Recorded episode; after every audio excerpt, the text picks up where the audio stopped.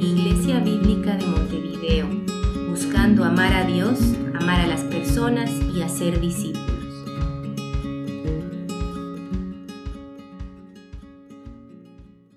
Buen día a todos. Eh, si tienen sus Biblias a la mano, les invito a que puedan abrirlas en Génesis 21 y vamos a leer a partir del versículo 1.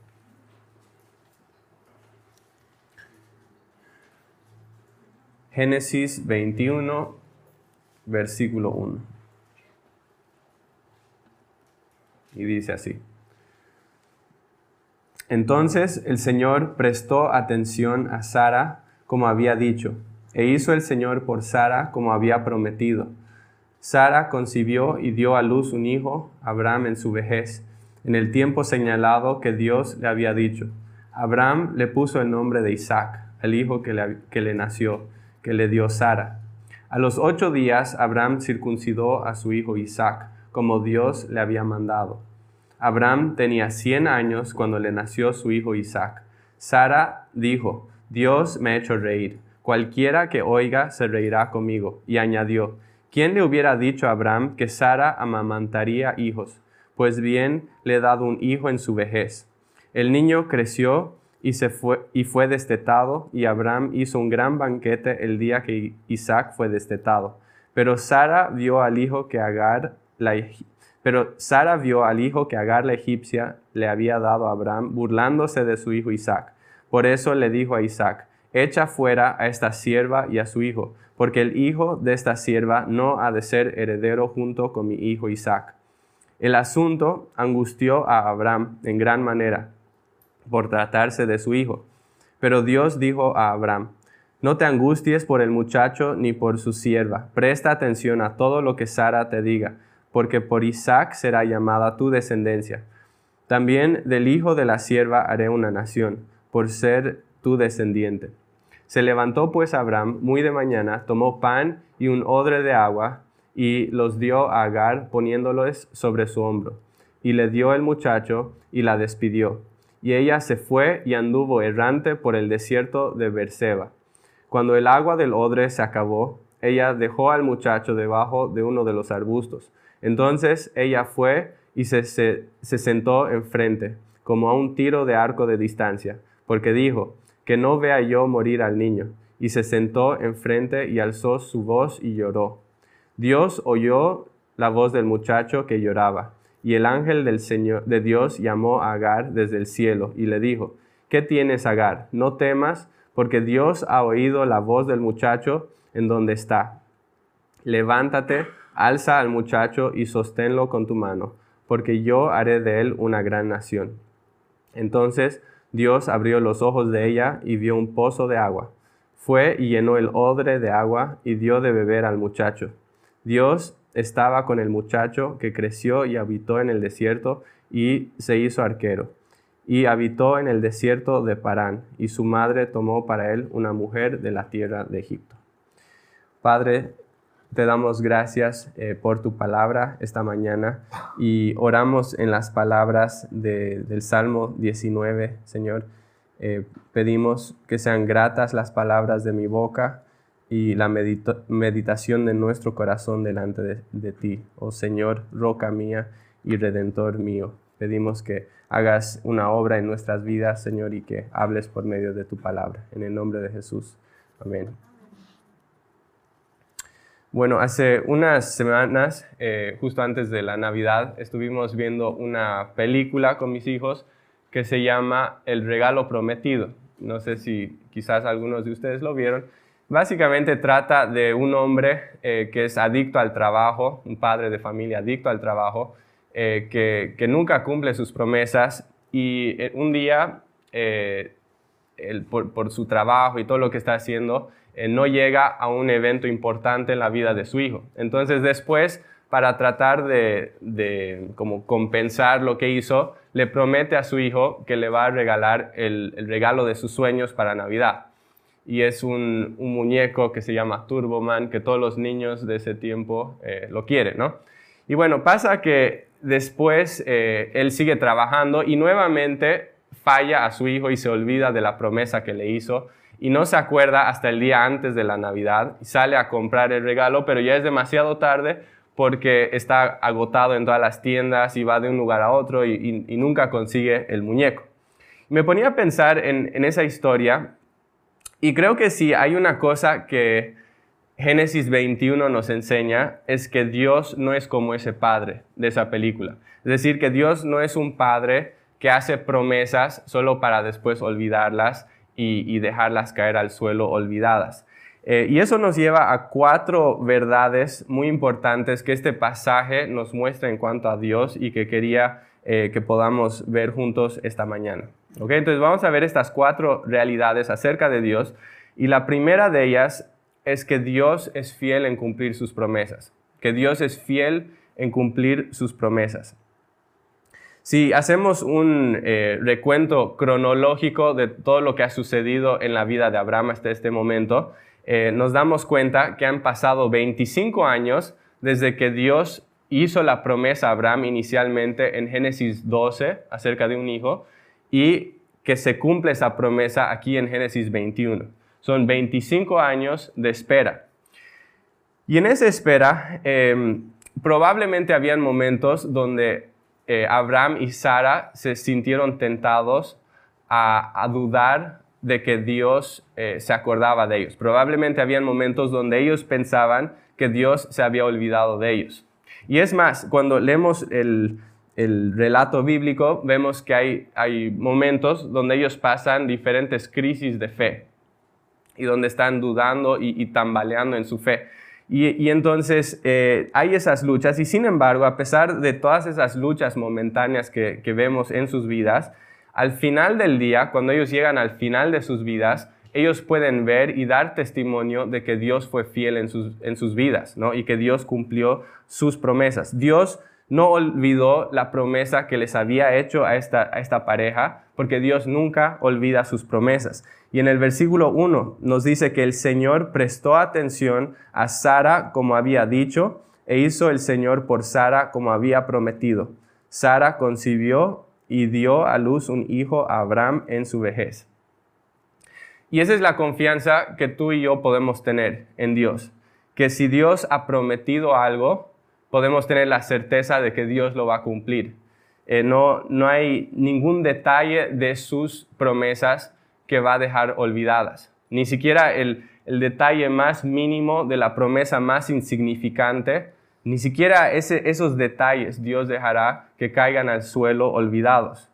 Y, entonces es, es, algo que tenemos que, recordar, ¿no? Y, y, especialmente si Dios no hace eso ni siquiera con una promesa muy pequeña, mucho menos lo va a hacer con una promesa tan grande como la que tenemos acá. Algo que tenemos que entender es que la promesa que Dios le había hecho a Abraham era una promesa muy importante, era una promesa muy grande. Y es porque no solo se trataba del nacimiento de un hijo, se trataba de algo mucho más grande que eso. Como hemos ido viendo en, nuestro estudio de Génesis, em, el, el nacimiento, digamos, este hijo iba a ser el primero en toda una cadena de descendientes que finalmente iba a conducir a un Salvador prometido, que sería el canal de bendición para toda la humanidad.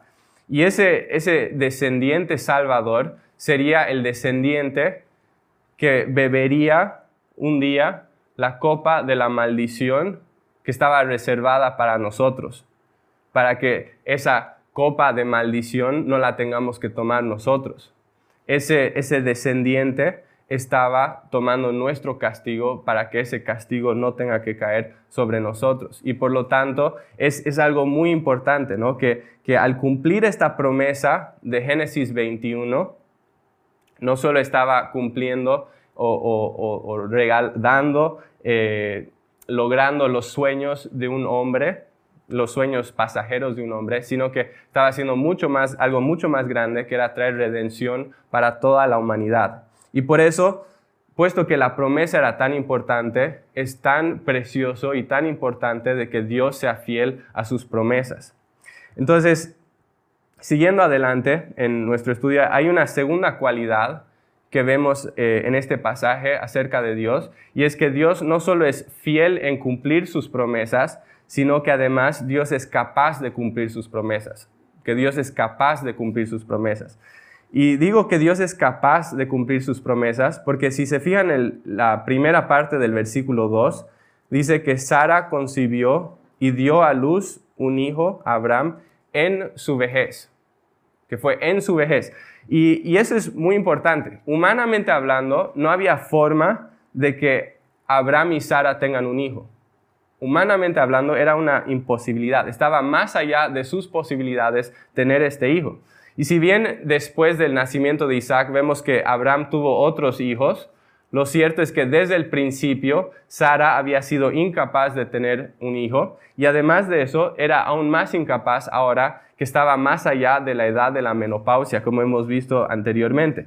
Y sin embargo, a pesar de, de todos estos desafíos, eso no fue un impedimento para Dios, para quien no hay nada imposible. ¿Te das cuenta de que tu Dios es un Dios omnipotente? Que tu Dios es un Dios para quien no hay nada imposible. Es decir, que, que, no hay nada que ese Dios no pueda hacer, nada demasiado grande, nada demasiado imposible, nada que, está fuera de, su posibilidad. Creo que si, si eso es algo que realmente entendemos, se vuelve un ancla para nuestras vidas. Cuando realmente entiendo y dejo que esa verdad penetre mi corazón, digo, Dios es todopoderoso, no hay nada que Él no pueda hacer, eso se vuelve un ancla para mi vida. Porque si se ponen a pensar, si Dios fuera simplemente un Dios de buenas intenciones, si simplemente fuera un Dios que tiene el deseo de cumplir sus promesas, pero no tiene la capacidad de llevar esas promesas a cabo, eso no te daría mucha seguridad en tu vida. Pero cuando entiendes que ese Dios no solo tiene el deseo y la fidelidad de cumplir sus promesas, sino además tiene todo el poder para hacerlo, eso realmente te empieza a dar una estabilidad increíble en tu vida, una estabilidad que no puedes encontrar en ningún otro lado. Te recuerda en medio de tus tribulaciones, en medio de tus angustias, que Dios tiene todo bajo control. Te, da una perspectiva diferente en la vida, que que sin importar cuán grande sea una situación que se presente en tu vida, Dios es más grande. Y eso trae mucha paz a nuestras vidas. Pero hay una tercera realidad que este pasaje nos muestra en cuanto a Dios, y es que Dios cumple sus promesas en el tiempo propicio. Que Dios cumple sus promesas en el tiempo propicio, es decir, en el tiempo ideal. Y esto es algo que vemos ah, al final del versículo 2, cuando nos dice que Dios cumplió su promesa en el tiempo señalado que Dios había dicho. Si hubiéramos preguntado a Abraham al principio de, de todo el relato de Abraham, si le hubieras preguntado a Abraham, ¿cuál sería el momento ideal para que Dios cumpla sus promesas? ¿Qué te diría? Probablemente te diría ahora mismo, ¿no es cierto? Te diría, el, momento ideal es ahora. Y probablemente si te, preguntáramos a ti, dirías lo mismo, y yo diría lo mismo, porque tenemos esa tendencia natural a querer las cosas rápidas, ¿no? Queremos las cosas de inmediato. Y sin embargo, eso no es lo que Dios hizo acá. No, Dios, en el, caso de Abraham, Dios esperó 25 años para cumplir esta promesa. Y, puede ser que en tu caso, en tu vida, hayan situaciones donde Dios te haga esperar más de lo que tú quisieras con ciertas cosas. Pero esa realidad no debería causarnos angustia.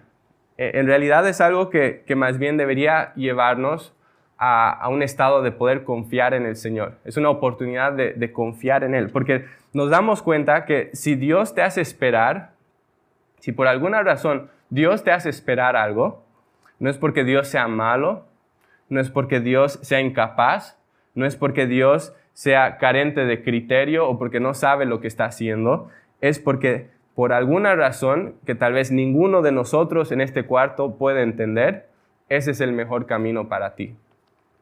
Y es la verdad. Si, si Dios no hubiera esperado 25 años con Abraham y Sara, si no les hubiera dado ese, ese tiempo de, espera, si no hubiera esperado hasta que ellos estén eh, en un estado de completa incapacidad de tener hijos, ellos nunca hubieran visto el poder de Dios de primera mano, Y además de eso, nunca hubieran tenido la oportunidad de estar en una situación donde su fe tendría la oportunidad de crecer y madurar.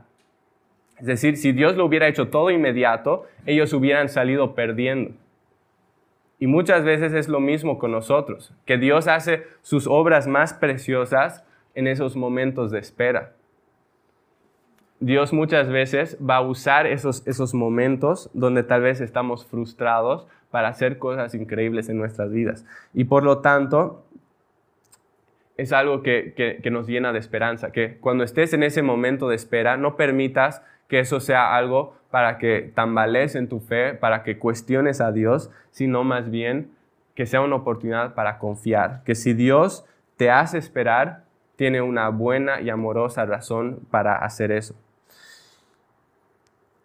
Y finalmente quiero ver una, una cuarta cualidad que este pasaje nos muestra en cuanto a Dios, y es que Dios, además de todo lo que hemos dicho, es fiel en remover cualquier obstáculo al cumplimiento de sus promesas. Que Dios es fiel en remover cualquier obstáculo al cumplimiento de sus promesas. Y sé que eso tiene eh, relación a todos los otros puntos que hemos visto hasta ahora, pero es bueno notarlo eh, por separado. Vemos esto en los versículos 8 al 21 y quisiera leerlos nuevamente para refrescar la memoria. Dice así, el niño creció y fue destetado, y Abraham hizo un gran banquete el día que Isaac fue destetado. Pero Sara vio al hijo que Agar la egipcia le había dado a Abraham burlándose de su hijo Isaac. Por eso le dijo a Abraham, echa fuera a esta sierva y a su hijo, porque el hijo de esta sierva no ha de ser heredero junto a mi hijo Isaac. El asunto angustió a Abraham en gran manera por tratarse de su hijo. Pero Dios dijo a Abraham, no te angusties por el muchacho ni por su sierva. Presta atención a todo lo que Sara te diga, porque por Isaac será llamada tu descendencia. También el hijo de la sierva haré, haré una nación, por ser tu descendiente. Se levantó pues Abraham muy de mañana, tomó pan y un odre de agua, y los dio a Agar, poniéndoselos sobre el hombro, y le dio el muchacho y la despidió. Y ella se fue y anduvo errante por el desierto de Berseba. Cuando el agua del odre se acabó, ella dejó al muchacho debajo de uno de los arbustos. Entonces ella fue, se sentó enfrente como a un tiro de arco de distancia, porque dijo, no, que no vea yo morir al niño. Y se sentó enfrente y alzó su voz y lloró. Dios oyó la voz del muchacho que lloraba. Y el ángel de Dios llamó a Agar desde el cielo y le dijo, ¿qué tienes Agar? No temas porque Dios ha oído la voz del muchacho en donde está. Levántate, alza al muchacho y sosténlo con tu mano, porque yo haré de él una gran nación. Entonces Dios abrió los ojos de ella y vio un pozo de agua fue y llenó el odre de agua y dio de beber al muchacho. Dios estaba con el muchacho que creció y habitó en el desierto y se hizo arquero, y habitó en el desierto de Parán, y su madre tomó para él una mujer de la tierra de Egipto. La pregunta es, ¿cuál es el punto de todo eso? De todo ese, ese relato en cuanto a Ismael. El punto de todo eso es que Dios remueve factores que podrían ser eh, una amenaza para el cumplimiento de los planes de Dios. Eso es básicamente el, punto. En este capítulo se presenta una amenaza contra el cumplimiento del plan de Dios eh, que se iba a llevar a cabo por medio de Isaac. Y esto sucede en, un banquete que tienen eh, Abraham y Sara para celebrar que Isaac había sido destetado. En esa cultura la lactancia materna se prolongaba un poco más de lo, de, lo que acostumbramos en esta cultura. ¿no? Y entonces eso significa que probablemente Isaac tenía unos dos o tres años cuando sucedió todo esto. Eh, en esa sociedad también la, la, mortalidad infantil era muy alta, entonces eh, el, el, hecho de que un niño pueda llegar a los dos o tres años realmente era considerado un gran logro en esa cultura porque era simbólico de que había eh, logrado sobrevivir la etapa más difícil de, su vida y que estaba en, buenas condiciones para poder llegar a la madurez, ¿no? Y entonces eso era algo que era digno de celebrar en esa cultura y por eso tienen esta celebración. Y mientras están en esta celebración, eh, el pasaje nos dice que el hijo de Agar la egipcia, es decir, que Ismael, eh, se empezó a burlar de Isaac. Y, entonces la pregunta es, ¿qué está sucediendo acá? Y básicamente lo que está sucediendo aquí es que eh, Ismael o, que, empieza a haber como una, competencia, de cierta forma, entre ambos hijos de Abraham. Eh, sabemos que Ismael había sido heredero de, único, indisputable de Abraham por muchos años y, que, que, había disfrutado esa condición sin ninguna competencia. Pero ahora había aparecido en la escena otro hijo que estaba por tomar la posición de Ismael. Y entonces Ismael de cierta forma se siente amenazado por esto, se siente frustrado y empieza a burlarse del hijo de la promesa, empieza a menospreciar al hijo de, la promesa. ¿no? Y entonces eh, vemos que, está sucediendo este conflicto y esto es incluso simbólico de mayores tensiones que podrían suceder entre ellos y que incluso podrían poner en peligro la vida de Isaac. Eh, si, recordamos, eh, Dios había revelado anteriormente qué iba a suceder con Ismael. Y lo que Dios dijo acerca de, Ismael es que él sería un hombre indómito como asno montés, su mano será contra todos y la mano de todos contra él, y habitará separado de todos sus hermanos. Eso es algo que Dios había revelado. Entonces lo que vemos acá es que, que habían tensiones, que incluso él iba a ser un hombre guerrero, un hombre violento, que incluso eso podría poner en peligro a Isaac y podía poner en peligro la promesa que Dios había hecho. Y entonces había esta situación peligrosa y ¿qué hace Sara? Sara demanda a Abraham que eche fuera, fuera a la sierva y a su hijo. Y esto es para preservar la posición de, de Isaac como el heredero. Y obviamente eh, Abraham no está inicialmente em, feliz con, esta petición, porque después de todo, eh, Ismael es hijo de Abraham, es alguien a quien Abraham ama, pero finalmente Dios se revela a, Abraham y le, muestra que lo que Sara ha pedido es en realidad la voluntad de, de, Dios y que él debe hacer lo que ella dijo y despedir a Agar con su hijo. Y al mismo tiempo, si bien Dios hace esa, esa petición, vemos que también Dios calma los temores de Abraham.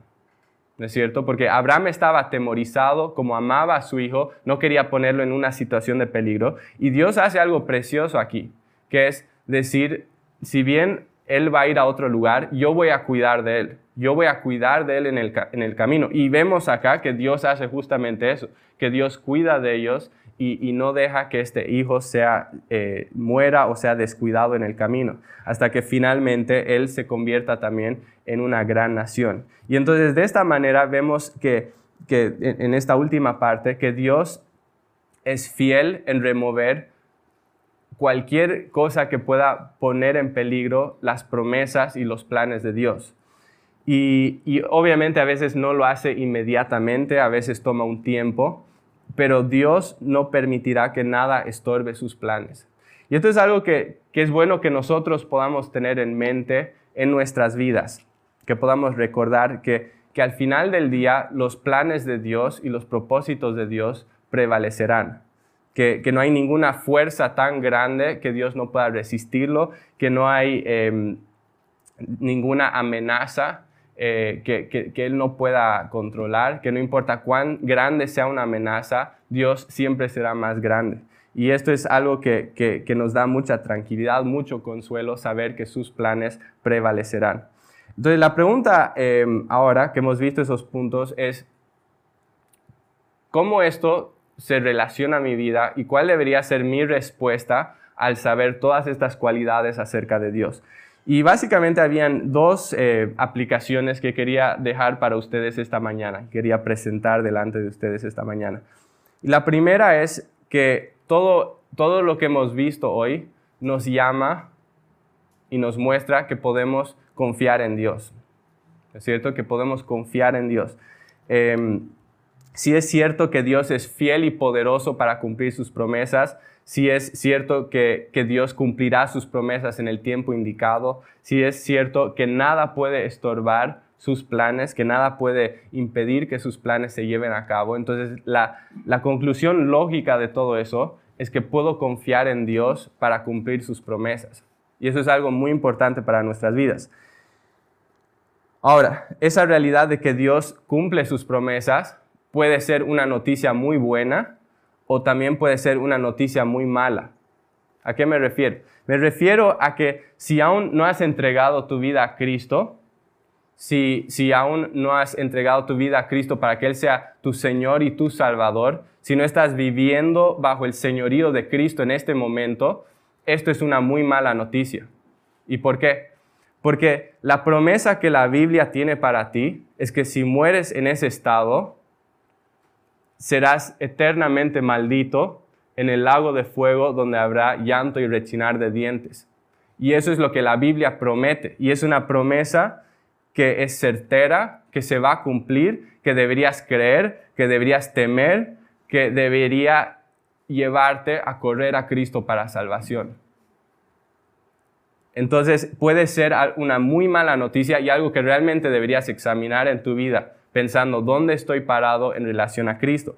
Pero si, si estás en Cristo, entonces la realidad de que Dios cumple sus promesas es en realidad una una noticia preciosa para tu vida, porque lo que significa es que todas las promesas de bendición que la Biblia tiene se van a aplicar a tu vida y que van a hacerse realidad en tu vida, que Dios eh, estará contigo donde sea que tú vayas, que Dios te fortalecerá, que Dios cuidará de ti, que Dios guiará tu vida, que Dios no te hará faltar nada que Él piensa que tú necesitas, que Dios completará la buena obra que ha empezado en tu vida, que Dios te dará la vida eterna, que Dios te dará descanso, que Dios sanará cualquier quebranto que hay en tu vida en este momento, que Dios hará que todas las cosas rotas se hagan sanas, que Dios enjugará cada lágrima de tus ojos, que Dios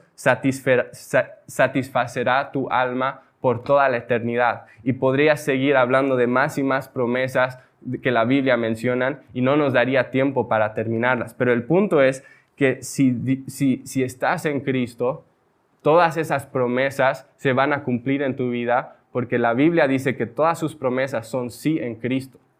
Y entonces eso es algo que puedes creer, puedes confiar en Dios para cumplir esas promesas en, en, su vida. Y eso nos lleva a la segunda aplicación de todo lo que hemos hablado, y es que a la luz de todo lo que hemos hablado, esto debería traer mucho gozo a tu vida, que esto debería traer mucho gozo. Quisiera que, leamos nuevamente los versículos 3 al 6, que nos muestran un poco la respuesta de, de Sara ante todo lo que estaba sucediendo. Dice, Abraham le puso por nombre de Isaac al hijo que le nació, que le dio Sara. Y, y solo para refrescarles la memoria, Isaac significa él se rió, ¿ok? Entonces dice, a los ocho días Abraham circuncidó a su hijo Isaac como Dios le había mandado. Abraham tenía cien años cuando le nació su hijo Isaac. Sara dijo, Dios me ha hecho reír, cualquiera que oiga se reirá conmigo. Y añadió, ¿quién le hubiera dicho a Abraham que Sara amamantaría hijos? Pues bien, le he dado un hijo en su vejez. Y quiero enfocarme específicamente en, en lo que Sara dice aquí al final, que Sara dice que Dios le ha hecho reír. Si, si recordamos tres capítulos antes, Sara se estaba riendo, ¿cómo? En incredulidad y en, un, estado de, de, no creer lo que, lo que Dios estaba diciendo. Y ahora vuelve a reírse, pero ahora es una risa de gozo y es una risa de admiración. Es decir, que ella tiene, está rebosando de gozo por todo lo que Dios ha hecho, porque Dios ha cumplido su promesa en, la vida de ella y de Abraham. Y esa es la misma actitud que debería haber en nuestras vidas. Esa, esa, una actitud de gozo al saber que Dios va a cumplir sus promesas. Aun si las promesas de Dios no se han materializado en tu vida en este momento, Aún así, deberías tener gozo de que esas promesas se van a cumplir. ¿Y por qué?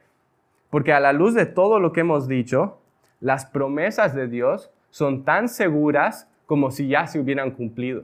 Porque Dios es fiel y porque no va a dejar que nada de lo que Él ha dicho no se cumpla.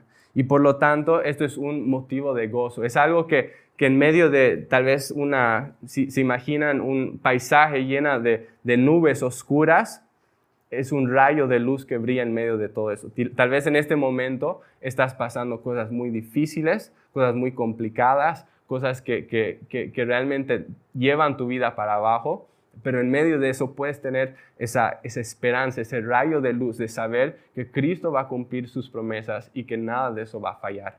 Vamos a terminar orando.